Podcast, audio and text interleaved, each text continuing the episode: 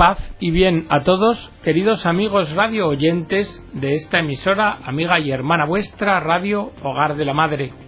Bienvenidos a una nueva edición del programa El Galeón. En el programa de hoy vamos a considerar el fracaso de las ideologías ante los acontecimientos de la pasión y muerte del hombre. Y lo vamos a hacer con un artículo de don José Manuel de Córdoba. Nos dice don José Manuel, dentro de las ideologías que todavía están en boga, aunque ya en su declive intelectual, porque es patente su fracaso para integrar la dimensión personal y libre del hombre, están los materialismos colectivistas. Son sistemas ideológicos presididos por la idea del hombre entendido como hombre genérico y no como persona individual e irrepetible. Este fracaso de estas ideologías se debe a su incapacidad para, en la dialéctica individuo-colectivo, introducir el valor persona. Porque estas ideologías reducen a la persona humana a una pura abstracción, la despojan del significado real que la persona tiene en sí misma y si algún significado le reconocen, lo es únicamente en la medida en que al colectivo le interese y por tanto se la confiera. La consecuencia es clara. El colectivo puede y debe eliminar a cualquier individuo por exigencias prácticas de los fines que políticamente se persigan. Resulta claro, pues, que sobre un fundamento ideológico así resulta imposible integrar en la existencia de la persona humana su libertad, su dignidad o su responsabilidad moral. Los primeros como valores propios de aquella, al ser sujeto de derechos inviolables e irrenunciables, y la última porque estos sistemas son amorales. Pero en estas ideologías materialistas tampoco se encuentra manera de integrar aquello que podemos denominar experiencias límite de todo hombre, de cada hombre, como lo son la enfermedad, el sufrimiento, la agonía y la muerte. Porque ante estos acontecimientos vitales, ante la hondura que tienen, ya no valen los subterfugios de los expedientes ideológicos. Ahí donde el hombre decide su ser, cada uno, ahí de nada vale el canto al progreso o a la evolución indefinida de la humanidad ni tampoco explicarle al individuo que por ser miembro integrante de un colectivo genérico, éste, que no él, pervivirá, y que lo hará precisamente gracias a muertes individuales como la suya. Ni tampoco de nada le valdrán a la persona las consolaciones ateas sobre la pervivencia del individuo en la obra y memoria colectiva, o en la gloria de la historia, o en otros inventos programáticos como la reconciliación final o semejantes. Porque toda esta retórica ideológica, aun cuando sea omnipresente en los medios de comunicación, aun cuando se emita a todo volumen, seguirá siendo impotente para acallar la angustiada pregunta, apenas perceptible, de una persona que sufre y agoniza, y que se cuestiona ¿y de mí qué? Veamos, materialismos del individuo absoluto. En otro sector del campo de las ideologías hay otro grupo de materialismos, los individualistas, con variantes, existencialismos, radicalismos liberales, libertarios, ácratas, estéticos, artísticos, agnósticos, ateos. Estas otras ideologías parece que están hoy en el cénite de su vigencia, pero su triunfo es pura fachada. Basta observar su talante decadente, su esnovismo, sus pretensiones de anticultura, de antipensar, de irracionalidad vitalista y sobre todo su carácter antimoral. Practican con frenesí la más devastadora tala de cedros hasta derribar, si pudieran, los más altos valores humanos. Pero pese a sus pretensiones de futuro científico, no son sino meras técnicas de enmascaramiento, y se adivina que están en la fase terminal del proceso de la modernidad. recuerdan a los finales del proceso de la antigüedad en el helenismo tardío, y así tampoco a éstas les falta su ocultismo agnóstico, sus retornos a los brujos, sus revivals de exotismo oriental, o incluso sus fantasmagorías tecnológicas de manipulación genética. Por esto, amigos que me escucháis, es preciso y urgente prevenir y proclamar el fracaso de todas estas ideologías que tratan de desintegrar a la persona, de desligarla de la comunidad humana, de dejar al individuo en un abandono absoluto y sumergirlo en una soledad radical. Hay que denunciar el plan programado vigente en aplicación de desintegrar las familias, de suprimir la solidaridad social y de arrancar de la identidad cultural las raíces patrias. Mirad, cuando se afirma que el infierno son los otros, nuestros semejantes, o bien que si el otro sufre es su problema, porque ¿acaso es que soy yo el guardián de mi hermano? O cuando se afirma como ley de la jungla humana la selección natural del más fuerte, o la idolatría estética de la juventud, resulta que entonces no es posible aceptar que todo hombre es persona. Y esta negación a la verdad afecta, por ejemplo, y lo podéis ver, a los subnormales profundos, a los ancianos o a los paralíticos, entre otros. Pues bien, para demostrar la incapacidad de las ideologías de este tipo, en el intento de integrar en la existencia humana el dolor, la enfermedad, la agonía y la muerte, basta mostrar la unánime aceptación y la propuesta individualista egoísta en favor de todas las necrofilias, como el aborto, la eutanasia, el suicidio, la eliminación de embriones. La posición de estas ideologías constituye, al igual que en las que antes veíamos materialistas colectivistas, otra forma de irresponsabilidad moral. En aquellas, por el llamado hombre genérico. En estas, porque nada ni nadie puede limitar la creación a cada uno de los propios valores, dada la libertad absoluta del individuo. En verdad, que ante lo que nos hallamos es ante la praxis amoral más disolvente, disoluta y despersonalizadora, por desintegradora, que hoy existe. Y me atrevo a decir que no son sino prolegómeno de nuevos totalitarismos venideros. De lo dicho resulta que es necesario desenmascarar las ideologías dominantes en nuestra época. ¿Amanecerá un nuevo día para Europa? El grito de Juan Pablo II fue claro, Europa, vuelve a tus orígenes. Pero mientras la historia se desenvuelve y estamos sometidos a las más rudas presiones históricas que se recuerden.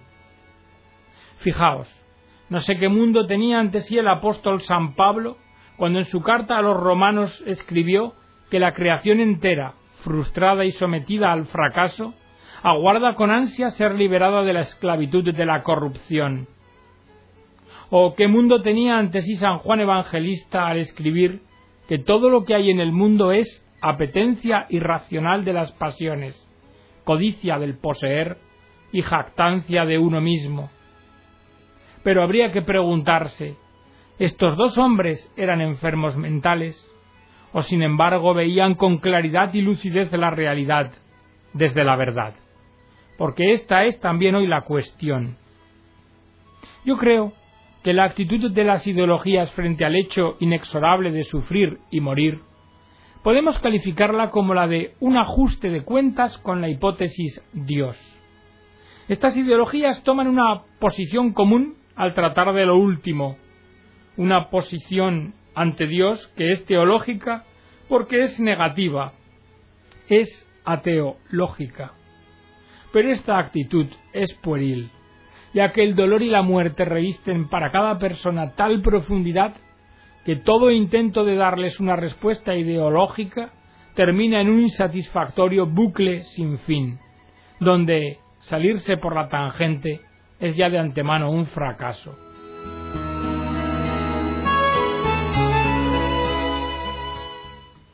San Juan constata la invitación evangélica, creéis en Dios, creed también en mí. Pero frente a esta invitación, la ciencia, manipulada por algunos, parece decir no creáis a Dios, creedme a mí. Y es que estamos en una aguda crisis de materialismo, revestida, es cierto, de un educadísimo orgullo científico, pero que es gélido, despreciativo y dogmatizante, y que procede de creencias ideológicas, según ellas mismas, intocables. Mirad, se dogmatiza la historia como si fuera una construcción ideológica, e incluso se ha llegado a legalizar por los parlamentos. Se vuelve artículo de fe que la única comprensión de la vida y de la muerte es sólo bioquímica, física, que el hombre sólo en sus procesos orgánicos puede hacer experiencia y tomar conciencia de su verdadera naturaleza y condición, de su verdad. Se impone también la creencia de que el dolor, el sufrimiento, la agonía y la muerte son simples hechos biológicos necesarios. En fin, que parece que cualquier reflexión sobre esas experiencias límite carece de sentido, y así socialmente se vuelven tabú o yuyu, y no se puede hablar de ellas. Y sobre estas bases resulta el axioma de que la vida es un sufrimiento entre dos nadas. Nada era, vivo sufro y vuelvo a la nada. Una derrota fatalmente necesaria, una pasión inútil pasajera. Y por tanto, la conclusión, que la vida no puede vencer nunca a la muerte, porque la lleva en su propia entraña natural. Como dijo Eric Fromm, el hombre muere siempre antes de haber nacido del todo. O sea, estas ideologías nos conducen a un pesimismo fatalista. Pero este pesimismo ¿de dónde nace? Pues sólo puede nacer de un sitio, de la ceguera ante la realidad. El materialismo y sus consecuencias, el ateísmo y el inhumanismo, son insostenibles racional y científicamente. No hay ateos, sino más bien antiteos, antidios. Porque mirad, esto es lo que tiene el absoluto, o con él o contra él, hasta el punto de que quien no está contra él con nosotros está, como consta en el Evangelio de San Mateo. Pero este insoportable pesimismo ideológico contrasta con la difusión evangélica de la buena noticia, de la redención del género humano por Cristo en la cruz y de la resurrección a la vida a través de la muerte. Como proclamamos en misa, en la celebración eucarística, anunciamos tu muerte proclamamos tu resurrección. Y esa es nuestra fe. Claro que los ideólogos del materialismo, ellos asimismo no se consideran pesimistas, sino valientes realistas.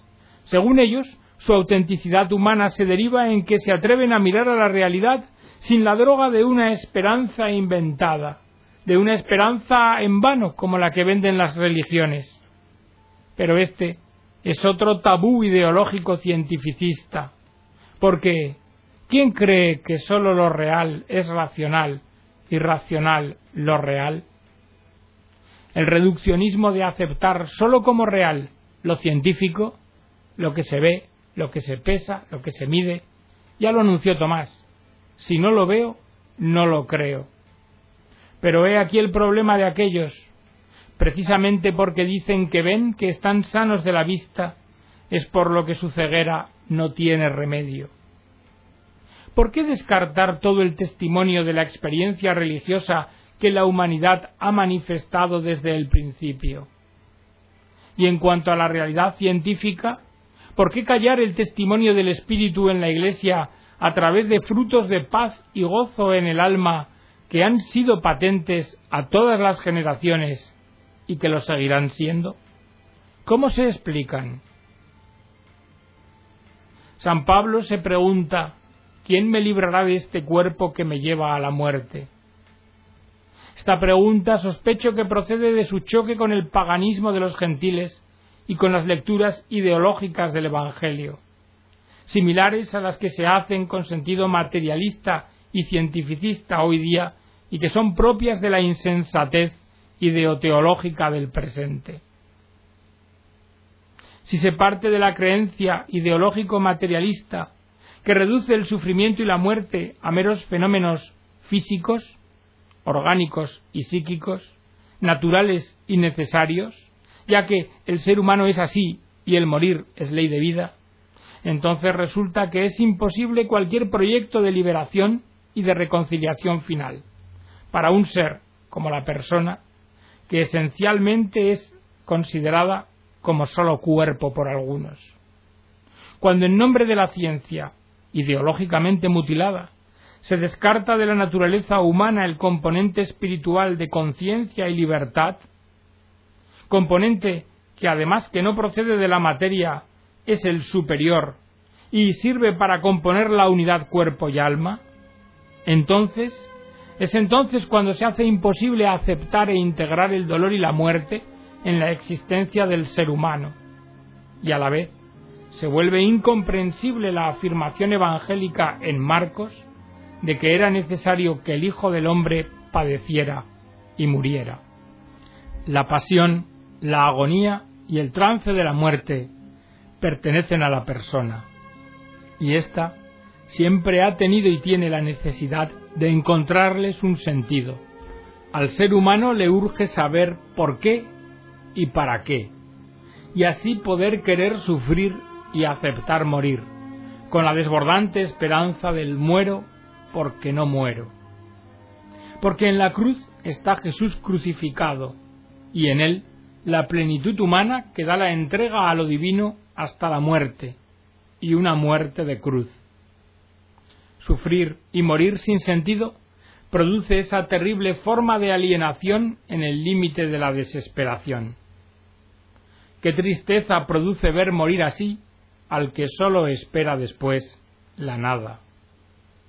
Pero, ¿qué lucidez podría volver en sí a quien de esa forma desvaría? ¿Cómo ser hombre en el dolor y la pasión, a sabiendas que hay padecimientos que dejan imposibilitado o inválido para realizarse en esta vida, al menos como el mundo lo entiende? ¿Qué liberación puede esperar el varón de dolores, esclavo de ellos y condenado a muerte? Ciertamente hay un hecho que todos tenemos claro. La respuesta no le vendrá de la materia.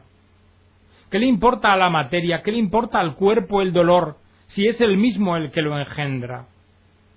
Por tanto, las respuestas del reduccionismo biologista, válidas para cualquier animal, no lo serán para la conciencia interrogante y sufriente del hombre, ni lo será tampoco la interpretación de los análisis psicológicos ni lo será tal o cual proyecto histórico, válido sin embargo para cualquier colectivo sociológico o político que defienda el holocausto de individuos en aras de la especie, o del progreso, o de la gloria, o del genio, o del César.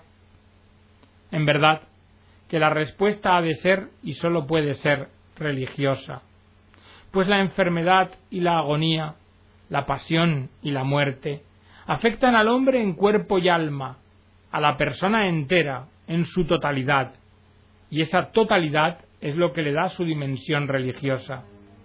Sólo en esa clave última, escatológica, del final de los tiempos y del final de cada ser humano, es donde es posible vivir personalmente los misterios del dolor, ante Dios y en comunión con su Hijo crucificado.